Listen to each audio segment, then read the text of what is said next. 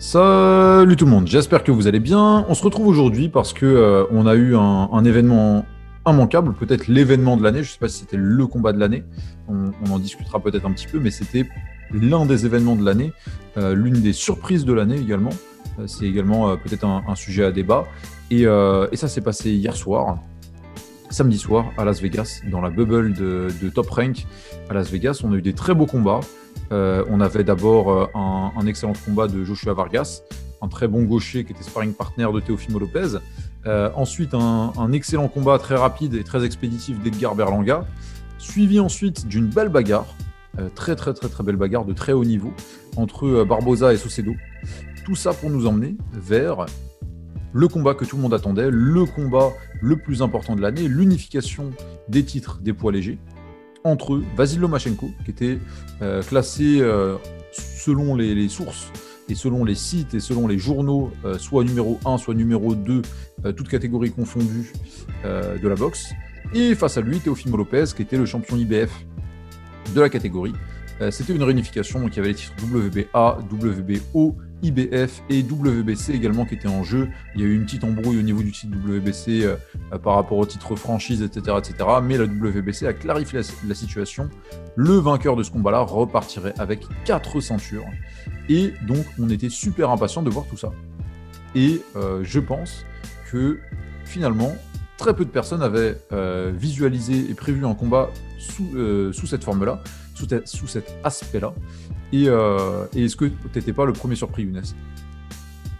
Alors, le premier surpris, ouais, et surtout, je pense, le premier déçu, parce que quand je suis allé dormir, j'avais vraiment le point serré. C'était vraiment. Je sais pas, il y a un, un- pas, un, un peu un goût d'inachevé, tu vois. Genre, euh, Lomachenko, il a vraiment pas fait le combat qu'il fallait, et je pense qu'on va en parler en long, large et travers, mais il y a, il y a des choses à dire. Qu'est-ce qui t'a le plus déçu dans, dans ce combat-là et dans la boxe de Lomachenko? Euh, D'abord, je pense euh, l'approche de son qui- l'approche du combat qu'il a fait, elle est- pour moi, elle est assez incompréhensible. Euh, déjà, je pense qu'il arrive, bon, c'est un Ukrainien, tu vois, il n'a pas une cote phénoménale en, comparaison euh, de son niveau euh, proportionnellement.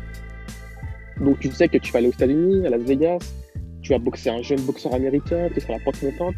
Donc, tu sais, tu peux te dire qu'il y a déjà eu des vols à Las Vegas, tu peux euh, ne pas y aller avec le frein à main et te dire que euh, c'est pas grave si je prends 3, 4, 5 rounds off et que de toute façon je vais faire le travail dans la deuxième partie de combat et je vais m'imposer.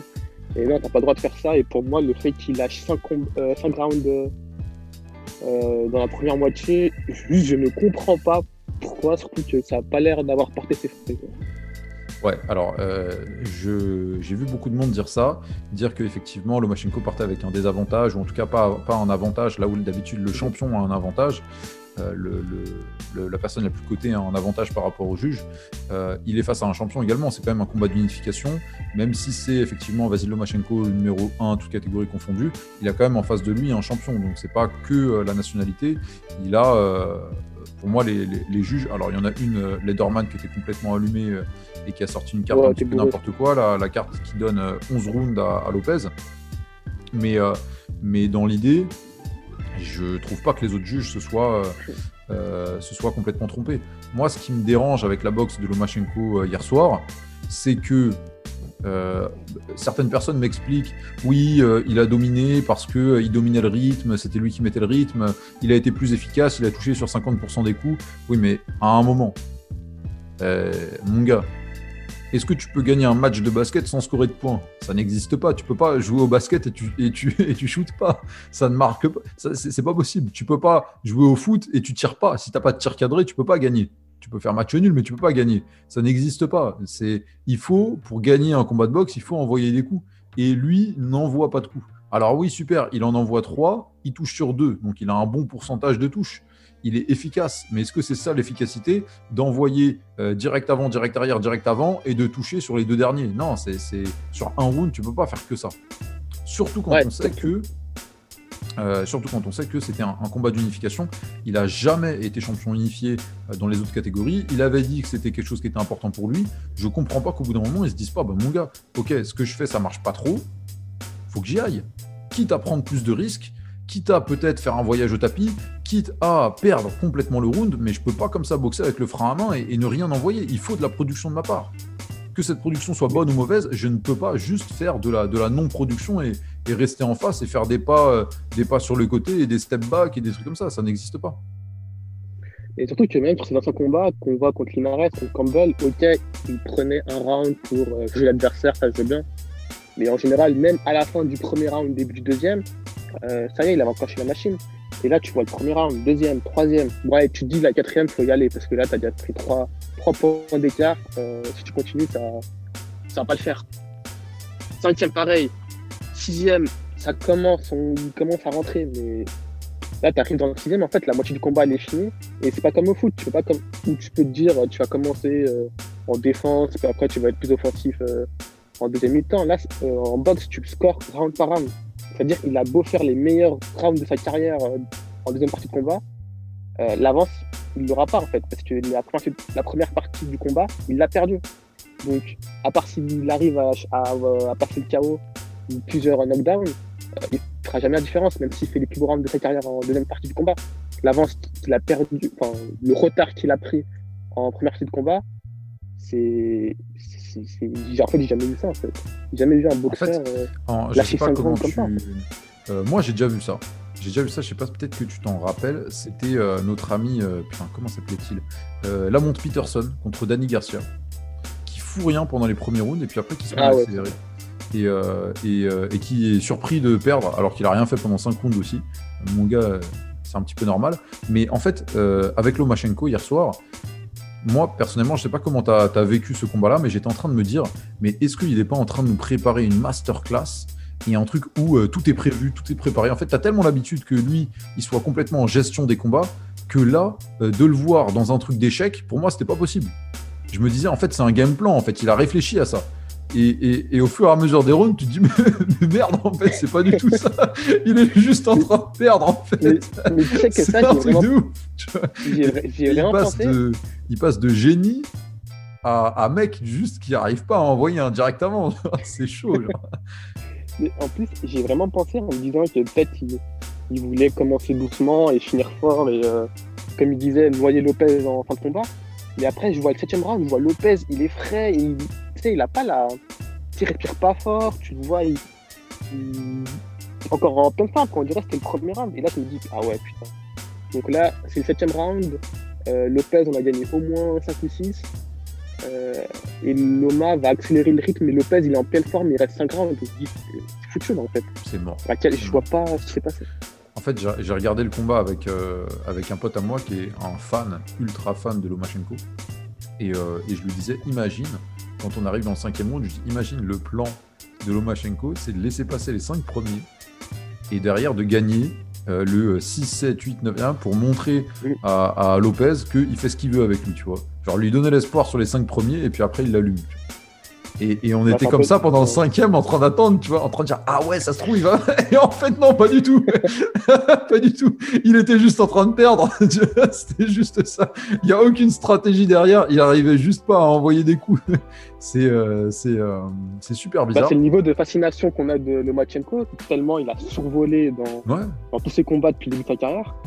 Et euh, c'est même pas où un combat où bah, du coup le combat était serré, mais c'est pas un combat qui était serré dès le début, il n'a pas, il a pas trouvé euh, sa voie. Non, c'est vraiment, il a laissé 5 Bon, on va parler de la suite euh, après, je pense. Mais il a vraiment laissé 5 euh, points gratos, quoi. Et ça, c'est incompréhensible. Ouais, et en fait, moi, ça m'a rappelé surtout un combat, c'est le combat Mayweather contre Maidana, le premier, où on regarde le truc et on se dit, putain, mais l'autre, là, l'autre avec ses, euh, avec ses pistolets tatoués sur la poitrine, là, il est en train de le faire, ce con. il est en train de battre Mayweather, c'est pas possible. Sauf que euh, Mayweather s'était réveillé dans les, dans les, cinq, dans les euh, sept derniers rounds.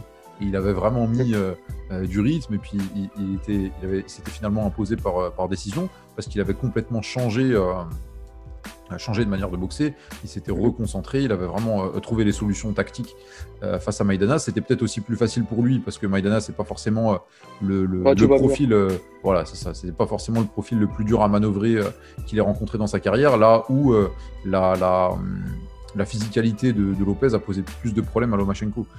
J'ai vu quelques personnes expliquaient qu'en fait, ce qui, avait posé problème à, Lomachenko et la solution qu'avait trouvé Lopez contre Lomachenko, c'était de le forcer à reculer.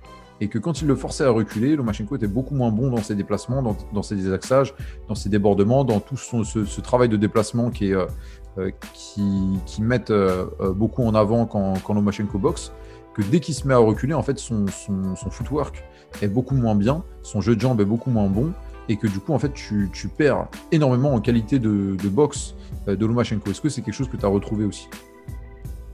Alors, euh, bah ça c'est évident parce que Lomachenko, euh, là où il est le plus en réussite, c'est quand il arrive à être en position rapprochée et il va commencer à bouger tout autour de son adversaire, de, de pivoter, de trouver les angles qui vont, qui vont juste noyer son adversaire. Mais après, en fait, le truc avec Lopez, c'est que. Fait, j'ai l'impression que. que Lomachenko, il trouvait pas la solution et en même temps, très rapidement dans le combat, il avait senti la puissance. Et Teofimo Lopez, c'est un poids léger, mais c'est déjà un bon poids léger. Hein. Moi, je dirais presque un super. un, un light welterweight. Mais euh, il trouvait pas la solution et en même temps, on a vu dans le deuxième, dans le deuxième round, bon, il était déjà bien fatigué, mais euh, quand Lopez répondait avec les coups qu'il avait, avec les crochets, avec la vitesse dont il a, je pense qu'il a beaucoup sous-estimé la vitesse de Lopez. Euh, il ne peut pas trop s'y risquer en fait. Et c'est ça qui est dommage. Parce qu'on voit qu'à partir du sixième round, le, le Machenko gagne la, la, majorité des rounds. Mais après, je te pose la question, est-ce que tu penses qu'il aurait pu faire, il aurait pu tenir le rythme qu'il a imposé dans le deuxième, du premier au deuxième, au deuxième round?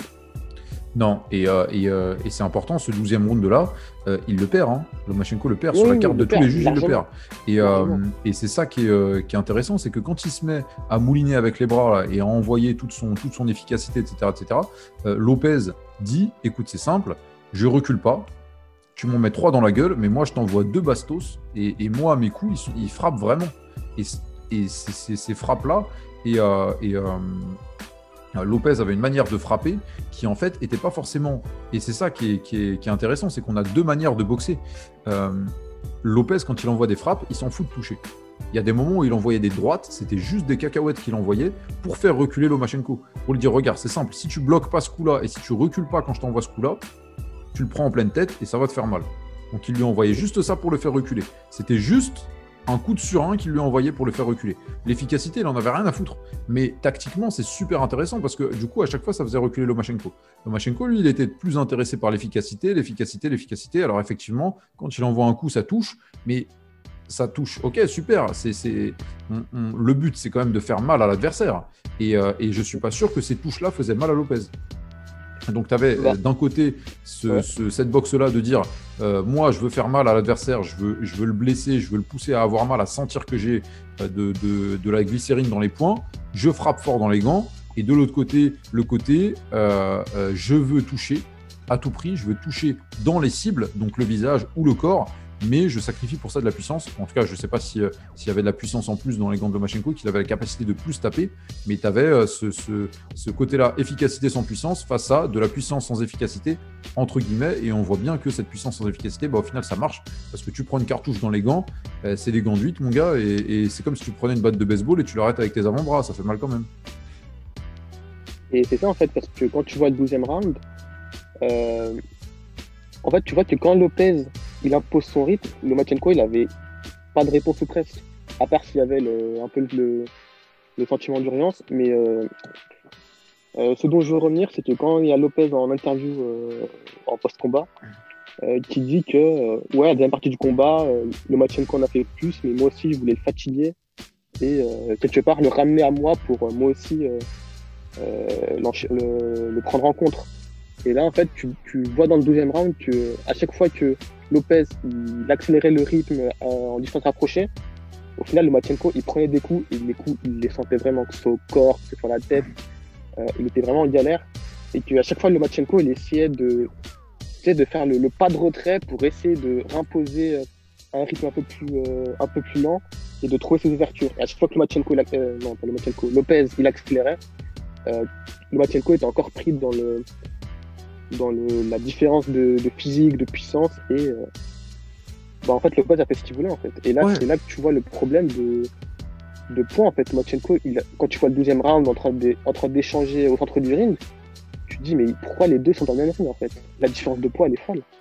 Ouais, ouais, alors la différence de poids est folle. Et ce que tu vois aussi surtout, c'est qu'il euh, il y a un vrai travail efficace de, de Théophile Lopez, c'est de se dire, euh, je vais boxer, et dans ma boxe, ce que je mets en place, c'est pour empêcher Lomachenko de faire ce qu'il veut faire.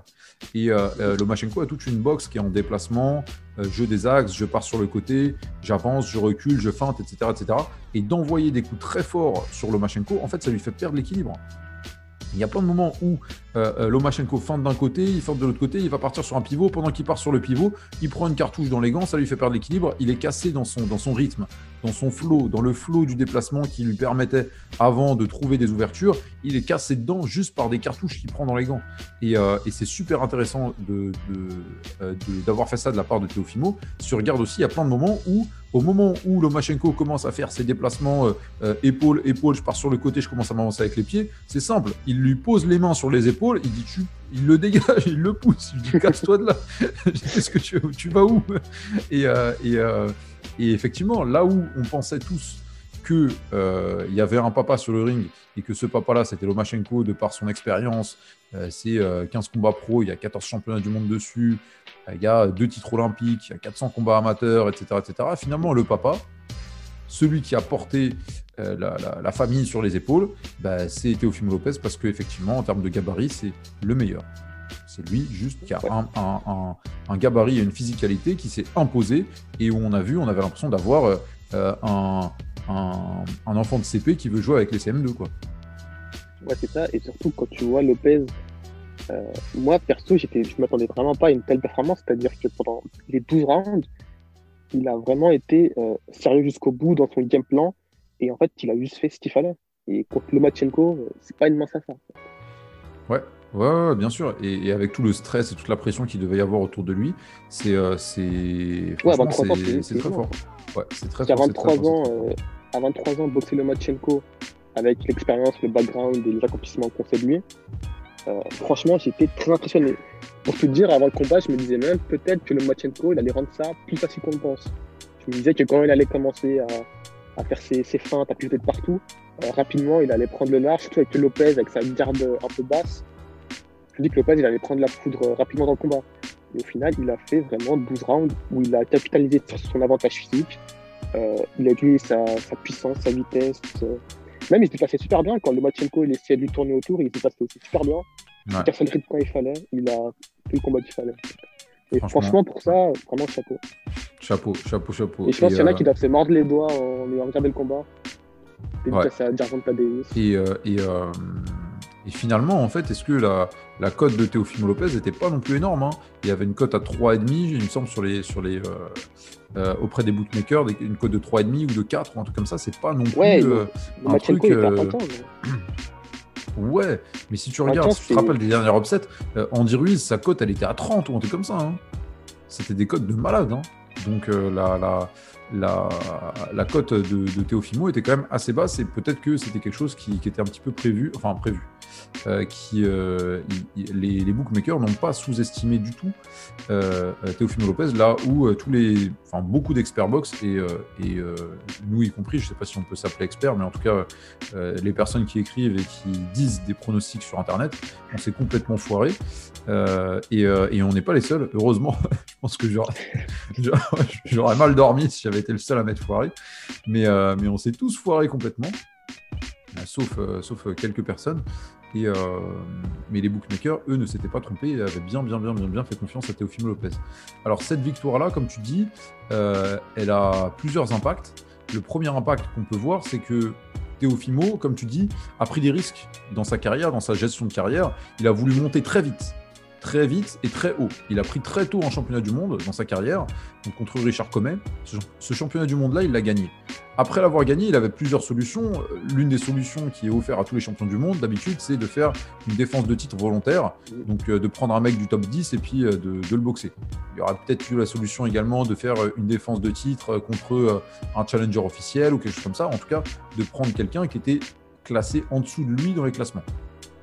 Au lieu de ça, il va directement, directement, directement chercher la personne qui a trois autres ceintures dans la catégorie, euh, le mec qui est numéro 1 en toutes catégories confondues, et il le bat. Il le bat, il le bat. Et en fait, du coup, on se rend compte que la prise de risque de Teofimo Lopez d'aller chercher directement le numéro 1 et de battre le numéro 1, c'est avéré payant. Est-ce que tu penses que on est arrivé avec ce combat-là, peut-être pas un, tournant, mais que ça va changer un petit peu certaines mentalités chez les jeunes de se dire il faut surtout pas que je prenne de risques, il faut surtout pas que je prenne de risques. Euh, les premiers risques, je les prendrai quand j'aurai 28 ans, 29 ans, et puis de manière mesurée, etc. etc. Est-ce que tu penses qu'il y aura un changement euh, dans, ces mentalités-là, et je pense notamment à toute la nouvelle génération, à Shakur Stevenson, à David Nannet, etc. etc. C'est vrai que j'espère que ça va donner des bonnes idées à beaucoup de boxeurs. Euh, J'en parlais tout à l'heure, mais Jarmonta Davis, euh, quand il a vu le combat, je pense qu'il a dû s'en mordre les doigts parce qu'en poids léger, euh, il aurait été capable, je pense à mon sens, d'effectuer une performance de ce type.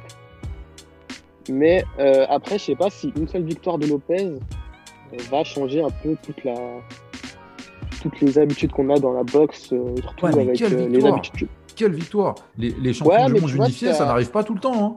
C'est pas quelque chose qui arrive tout le temps. Il me semble que, alors, si et alors, parce qu'il est pas, est-ce qu'il est vraiment unifié? Euh, Je sais pas si s'ils vont passer la ceinture ring, parce que c'est un ceinture ring qui fait que tu, tu, tu unifies vraiment toutes les ceintures, que tu es undisputed. il me semble qu'il est unifié mais pas undisputed. Euh, qui c'est qui a la ceinture dans le poids léger? Ben, C'est Lomachenko Oui, c'était Lomachenko, Elle est en jeune, non C'était Lomachenko. Euh, ouais, c'était Lomachenko. Bizarre, bizarre. Pourquoi elle n'était pas en jeu euh... Bizarre qu'elle n'était pas en jeu. Euh... C'est bizarre, c'est bizarre. En tout cas, des, champions unifiés comme ça qui prennent les, quatre ceintures majeures, donc la WBC, la WBA, la WBO, l'IBF, ça arrive pas tous les jours. Et en plus, il fait ça en tapant un mec qui a les trois autres. D'habitude, c'est l'inverse. Hein. C'est un mec qui récolte, qui récolte, qui récolte. Euh, là, c'est euh, le mec qui montait en, euh, underdog qui, qui s'est imposé contre le numéro 1, toutes catégories confondues. Donc peut-être, peut-être, peut-être que ça va donner certaines idées. Alors peut-être pas au nom qu'on a cité, mais est-ce qu'il n'y a pas quelques mecs là qui sont au fond d'un classement, dans les tout jeunes, qui ont 19 ans, 20 ans, qui sont dans le top 15 de leur catégorie et qui se disent bon bah peut-être que moi aussi, peut-être que moi aussi je devrais aller taper à la porte des grands euh, des grands noms. Peut-être que euh, l'ami Edgar Berlanga qui a boxé juste avant, il commence à se dire bah, et si moi aussi j'allais boxer Canelo Alvarez, par exemple? Alors, peut-être pas Canelo Alvarez dès le début, il y a peut-être des, steps euh, intermédiaires, mais ouais, comme j'ai dit, je suis pas autant optimiste que toi parce que même si l'accomplissement il est énorme, je trouve que, en tout cas sur les réseaux sociaux, ça n'a pas fait un boom comme ça aurait pu l'être un, un, boxeur qui contrairement à Teofimo Lopez, n'avait pas de ceinture et euh, on lui a filé Lomachenko euh, à 8 semaines, à 5 semaines du combat. Et, bien sûr. Et, donc, et puis tu vois encore que même dans la nouvelle génération, tu as encore des Meni qui va boxer euh, Gamboa. Pour quelle raison, je ne sais pas.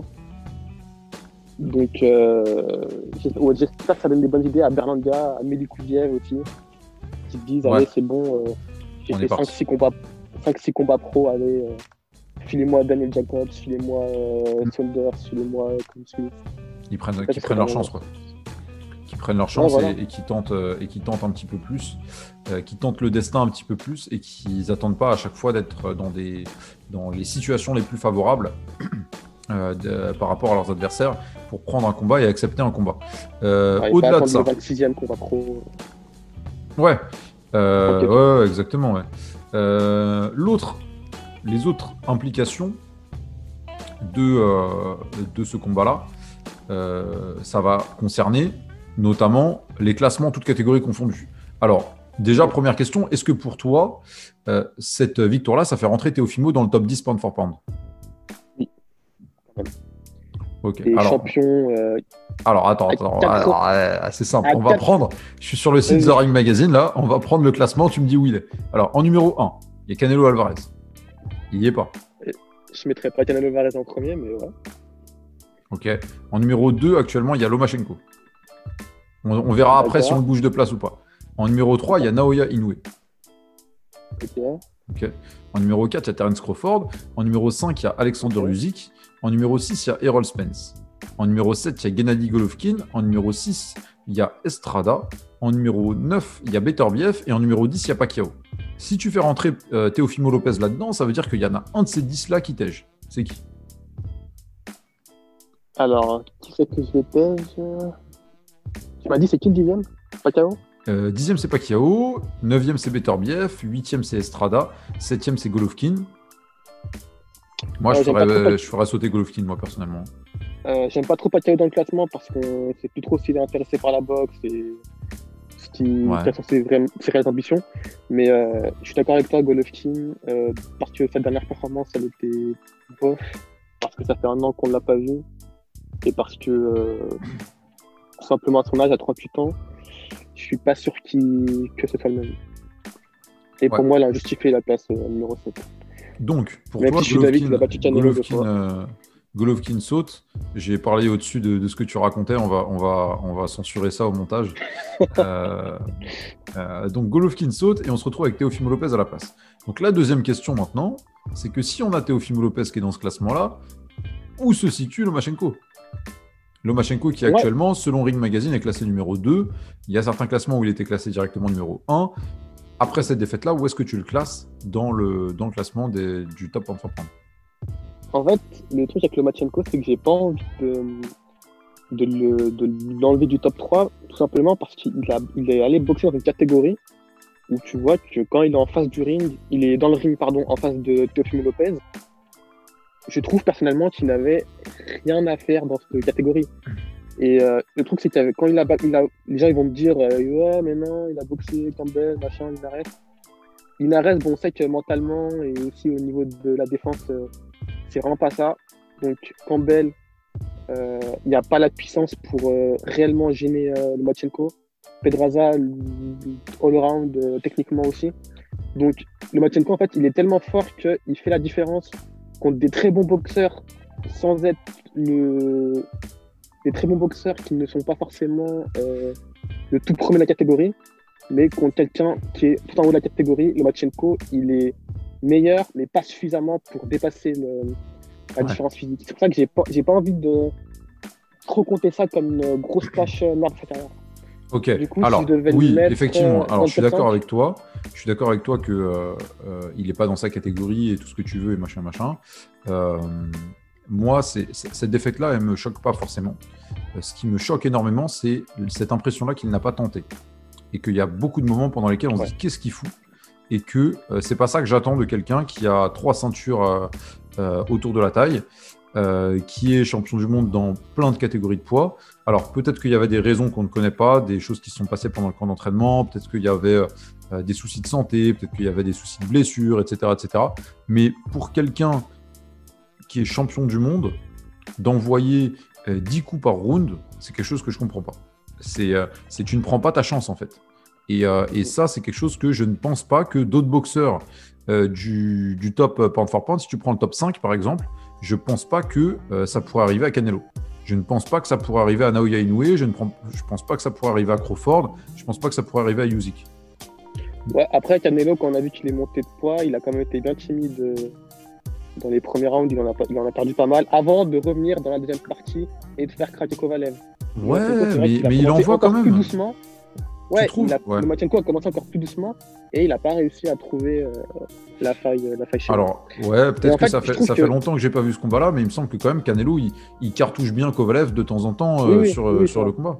Et, euh, et, euh, et surtout, Canelo, le, le, la suite du combat lui a donné raison, puisqu'il avait cette construction-là de combat, de dire je vais cartoucher Kovalev au corps pour le fatiguer au fur et à mesure du combat, et puis finalement, derrière, je pourrais aller le mettre KO quand euh, quand il sera fatigué, qu'il aura les mains qui se seront baissées. Mais euh, avec euh, Lomachenko, en fait, il n'y avait pas de stratégie. En fait. C'est juste qu'il perdait. C'est ça le truc, c'est qu'il perdait et, qu'il a, et que pour moi, il n'a rien fait pour changer ça. Il n'y a Mais pas eu d'adaptation technique. Euh, J'étais bien intéressé d'avoir l'explication de Lomachenko sur, les, sur ces 5 rounds. Et au final, il n'a pas dit grand-chose en interview. Ça, c'était un peu dommage. J'espère qu'il va s'exprimer là-dessus. Mais en fait, quand tu vois que les 7 rounds où il a réellement, il allait vraiment aller boxer le mode Lopez, euh, au final, il a essayé, il en gagne la majorité quand même. La 5, je suis peut-être un peu généreux, mais au moins 4 sur les 7. Et on a quand même vu que dans le deuxième round, même si il a accéléré que seulement pendant 6-5 rounds, quand il a accéléré, euh, la puissance de Lopez, c'était juste pas possible. Et que s'il avait fait ça du début à la fin, euh, je pense qu'il aurait fini KO. Donc c'est pour ça que j'ai pas envie de compter ça comme une grosse tâche noire parce que même s'il n'y a pas eu le début de combat qu'il fallait, même pas du tout. Euh, c'était comme, il, avait, il, avait, devait quand même pas boxer Lopez. Euh, j'aurais moins, j'aurais moins été choqué par euh, une, une défaite par arrêt de l'arbitre ou par KO sur le Machenko. Alors c'est pas ce que je souhaite, euh, effectivement, c'est facile à dire quand tu es, es, sur ton canapé euh, avec. Euh, moi, personnellement, j'avais un très bon gâteau au chocolat que j'avais fait. Je le fais pas souvent, mais je le fais tellement pas souvent que j'en profite pour le dire dans des podcasts. et, et c'est facile à dire comme ça, avec ton café, ton gâteau au chocolat en train de bouffer et de dire bah, pourquoi il n'est pas allé au charbon? La, la, Le fait est que moi, personnellement, j'aurais jugé de manière moins sévère une défaite par KO ou par arrêt de l'arbitre, parce que pour moi, ça aurait voulu dire, en tout cas, s'il avait essayé, quoi, si on avait senti qu'il allait essayer de gagner les échanges, et de, pour gagner des échanges, de, de, de, créer des échanges. Mais là, il y a comme cette impression-là que euh, l'ami qui s'appelle normalement Nomaschenko, bah là, c'est un petit peu lui qui a dit Nomas parce qu'il n'est pas allé chercher le, la victoire. La victoire, il l'a laissé passer et ça allait passer sous le nez. Donc, euh, c'est pour ça que, euh, pour revenir un petit peu au, débat qu'on avait, moi, je le ferais descendre dans le, dans le top euh, pound for pound, je le ferais descendre. Je sais pas, toi, comment tu le, comment tu le placerais par rapport à Canelo, Inoue, Crawford et Usyk. Euh, mais moi, il descendrait au moins en dessous de Usyk. Bah, en fait, je suis totalement d'accord avec toi parce que au moins, on aurait vu que bah, il a perdu par KO. Euh, le mec en face était trop gros, trop puissant, il a rien pu faire et c'était pas sa catégorie. Alors que là, on a vu que bah, simplement, il a passé une bonne partie du combat. Donc, dans le top pound for pound for pound. Euh, derrière Canelo, c'est sûr. Derrière Usyk, c'est sûr. Même si Usyk, ça fait longtemps qu'on ne l'a pas vu, c'est un peu dommage. Et qu'on le reverra bientôt, par contre. Dans deux semaines, on, attend ça. Euh, derrière Crawford et dernière Inoue, donc euh, cinquième. cinquième, parfait. Parfait. Derrière, il y a effectivement Spence. Mais, le cinquième resserré, c'est-à-dire quand même un bon level au-dessus des Roll Spence. Un bon level au-dessus des autres. Donc au-dessus de Spence, Golovkin, etc. Le, top 5 est quand même bien, bien serré. Ouais. bien sûr. Bien sûr, vu sur des détails. Ouais, c'est clair. Euh, pour terminer un petit peu ce, podcast-là, on a bien fait le tour. Euh, parlons un petit peu des, implications euh, de ce, de ce combat-là pour la suite de la carrière de deux autres boxeurs. On va commencer par notre ami notre ami Lomachenko qui aime bien euh, euh, faire plein de... Putain, ça m'énerve ça. C'est quand tu vois, en fait, quand tu vois tous ces entraînements où il fait des trucs bizarres, tu vois, où il fait de la plongée et tout, et tu vois après le combat, tu te dis, mais mon gars, pourquoi tu t'es entraîné à faire de la plongée au lieu de, au lieu de boxer genre, Au lieu de boxer, c'est quoi, c'est quoi le délire Et tu le vois, oh, ça m'énerve. Je trouve que quand tu vois le début du combat, tu te dis pas qu'il n'est pas en forme c'est pas le match habituel. Là, je, là, je les esquives, elles sont là, il esquive direct. Euh... Je repense mais à chaque fois, tu vois, il refait le pas de euh, et là, tu te dis, euh, putain, il va s'en. Les, les, vidéos où il attrape les pièces de monnaie, là. et je me dis, mais putain, mais... Oh, il fait des entraînements de troubadour, en fait. C'est ça le truc. C'est des entraînements de ménestrel, son truc. et derrière, il, il, se fait défoncer par, par Teofimo Lopez. Ah, ça me fout la haine. Ah, ça me fout Non, non, j'étais vraiment dégoûté pour lui. Surtout, en fait, parce que sur les réseaux sociaux, du coup, je vais me balader. Et le nombre de gens qui sont arrivés, là, surtout des Américains, tu vois. Tu sais, le gros corpuscule de fans américains, des Roll Spence, machin, qui jurent que par les Américains et qui regardent jamais la boxe euh, à l'étranger. Tous les mecs qui sont là, ouais, en fait, finalement, le Machenko, son pivot, il fait rien. Ouais, en fait, euh, il s'est fait exposer, ta carrière, il boxait des plus petits, non, non, non. Et ça, ça m'a rendu tellement fou. T'as le combat qui est pourri, enfin, le combat était, était quand même pas mal, le combat, euh, mmh. Mais où t'es es super frustré, et t'as les avis de merde que tu vois après, et là, ça me fout. Ouais. Bah, pour, euh, pour un petit peu, du coup, revenir là-dessus, effectivement, si Lomachenko, euh, effectivement, on peut dire que sur euh, le, ce qui s'est passé avant dans sa carrière, il a boxé des mecs qui étaient plutôt de sa taille, plutôt de son gabarit, etc. etc. Qu'est-ce qu'on peut dire sur ce qui va arriver maintenant dans sa carrière? Est-ce que pour toi, il va continuer de boxer en poids léger? Est-ce qu'il va essayer de reboxer Lopez pour reprendre ses ceintures? Ou est-ce qu'il va dire, OK, c'est bon, c'était un échec chez les poids légers, je vais retourner dans des catégories dans lesquelles je vais tout nettoyer euh, notamment pourquoi pas chez les, euh, bah, dans la catégorie d'en dessous, chez les super plumes, pour pouvoir boxer Miguel Berchelt, Jojo Diaz, Jamel Ring, Kevin Farmer, tous ces boxeurs-là. Alors, euh, déjà, Teofimo Lopez, comme j'ai dit, c'est quand même un gros léger. Et euh, il a dit directement en conférence de presse qu'il euh, ne pensait pas du tout à une revanche et que lui, il vise le vainqueur de Josh Taylor et José Carlos Ramirez. Pourquoi pas être deux fois undisputed Ça, ce serait une performance vraiment du jamais vu. Donc, moi, si dans l'optique où il n'y aura pas de rematch, et également, je ne vais pas avoir de rematch non plus, je trouve. J'aimerais que Lomachenko retourne euh, dans la catégorie d'en dessous. Et en plus, y a des beaux combats à faire. Et potentiellement, Gervonta Davis, tu peux revenir euh, faire le poids. Mais en tout cas, je ne vais pas le revoir en poids léger parce que déjà, même quand tu vois contre Campbell, à quel point Lomachenko doit faire euh, un travail d'analyse, mais vraiment immense, tu le vois pendant 1 minute 30, il va galérer avant de commencer à toucher les coups. Hmm. Tellement le gars en face, il est tellement longiligne, tellement grand, tellement tellement plus grand que, bah, en fait, t'as pas envie de voir le Lomachenko galérer contre ces types, t'as juste envie de le voir contre des mecs de sa taille, de sa morphologie, et le voir dérouler sa boxe euh, qu'on aime bien, quoi. Donc, il doit revenir en super plume et affronter euh, Berchelt et Gervonta qui sont pour moi les deux meilleurs de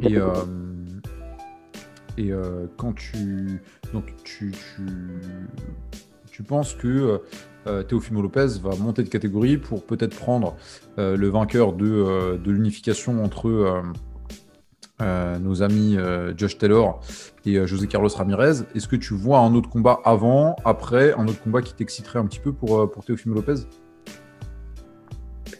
Bon, en fait, je trouve que niveau timing, on est plutôt pas mal parce qu'avec la pandémie, je pense pas qu'ils ont boxé tous les 4-5 mois non plus.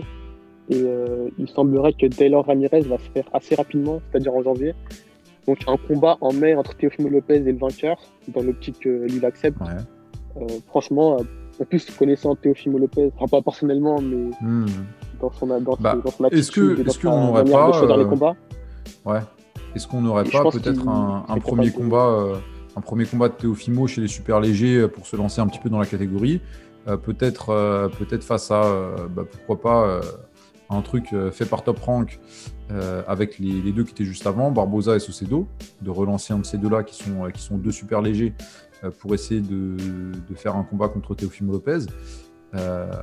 avant d'aller tenter sa chance avec le, gagnant de Josh Taylor contre José Carlos Ramirez. Il faut quand même le rappeler, si on peut penser à ces combats-là, c'est aussi parce que on a la chance que tous ces boxeurs-là soient chez Top Rank. Euh, pour Teofimo Lopez, si je me mets à sa place, je pense pas qu'il aurait spécialement envie d'un combat intermédiaire parce que je pense qu'il s'il y a l'opportunité, il va foncer pour l'avoir. Et j'imagine que, le, que Ramirez Taylor va pas non plus essayer de rester trop longtemps avec les quatre ceintures parce que on le sait euh, que les pourcentages qu'ils prennent sur les, sur les, sur les combats, ils vont vite les lâcher et monter en welter. Mais euh, ce serait quand même mieux de voir Teofimo Lopez d'abord au poids contre un boxeur ouais, comme Socedo, parce que Socedo, ça fait déjà deux défaites qu'il prend et où tu vois les limites du boxeur. Hmm. Et si Teofimo Lopez il arrive, il bat Socedo euh, de manière assez convaincante, hmm. euh, tu te dis allez, on fait le super combat. Mais euh, perso dans l'optique, moi, ça me dérangerait pas de voir Lopez directement contre Josh Taylor ah, toi, tu l'envoies au casse-pipe direct. Ouais, ouais, c'est bon, c'est parti. Euh, ouais, ouais, c'est clair. Mais, mais effectivement, si on peut rêver de ces combats-là, c'est aussi parce que, euh, comme ils sont tous sur la même plateforme, c'est des combats qui sont plus faciles à faire que, euh, que par exemple, euh, contre Devin Haney. Et puis, juste pour revenir sur Barbosa, je pense que lui, il va surtout attendre que le vainqueur va lâcher les quatre ceintures pour se positionner sur une ceinture et pour essayer d'en récupérer. La choper. ouais, voilà. Ouais, ça pas beaucoup de sens. Tout ça, ça va être un, travail, euh, un gros travail pour tous les managers des boxeurs d'essayer de, de, jouer avec cet échiquier-là euh, de, toutes les ceintures qui risquent d'être disponibles euh, chez les poids légers, puisque je pense que Teofimo va, va sans doute les lâcher, rapidement. S'il les lâche, qu'est-ce qui va se passer? Comment Devin Haney va pouvoir s'en sortir? Comment Ryan Garcia va pouvoir s'en sortir Comment Gervonta Davis va pouvoir s'en sortir Comment euh, pour nous, franco-français, Yvan Mendy va pouvoir s'en sortir, qui est bien classé par la WBA. Euh, c'est, euh, il y a pas mal de questions comme ça qui se posent. Garcia, comment va s'en sortir contre Campbell en novembre comment, Ouais, bien, bien sûr. comment, comment, Campbell va s'en sortir aussi Parce que Campbell, mine de rien, c'est un, un, très bon boxeur. Il y, a, y, a, pas mal de questions qui se posent. Et cette, cette victoire-là, au-delà de nous avoir énormément secoué dans la nuit de samedi à dimanche, c'est aussi une victoire qui euh, euh, remue complètement euh, l'échiquier mondial de la boxe, en tout cas autour de ces catégories-là, ça pourrait avoir des répercussions jusqu'à 2-3 catégories au-dessus et en dessous.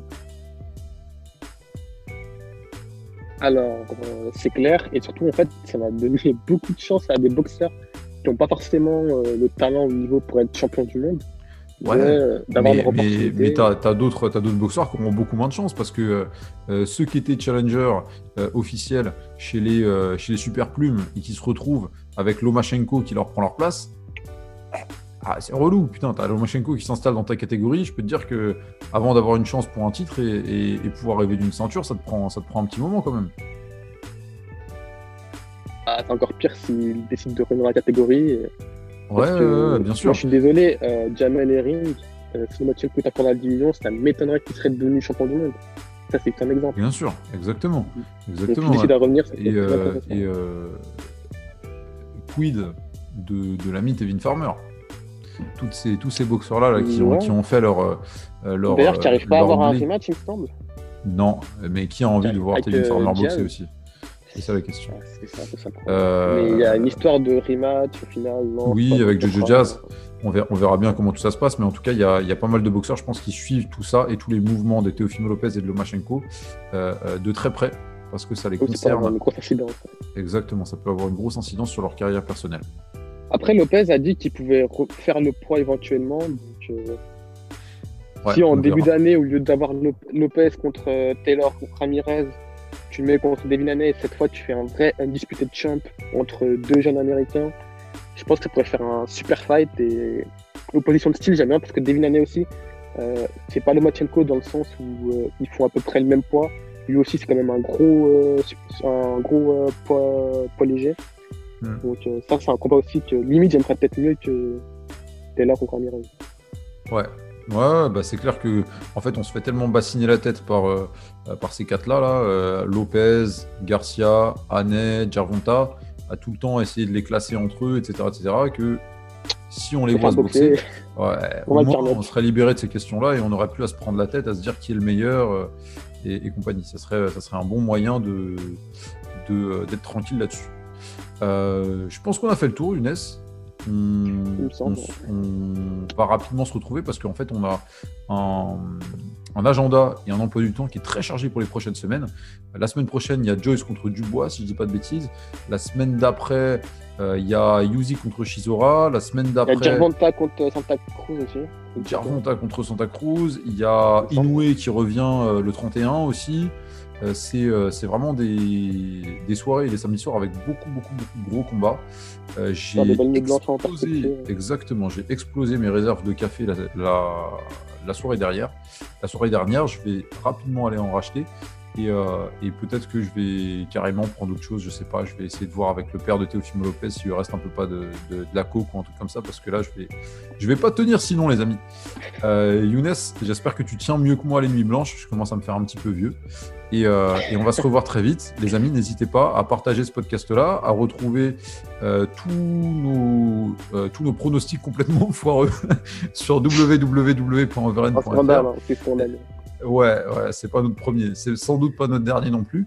nos vidéos sur la chaîne YouTube. Exactement, on, verra bien ça avec du bois.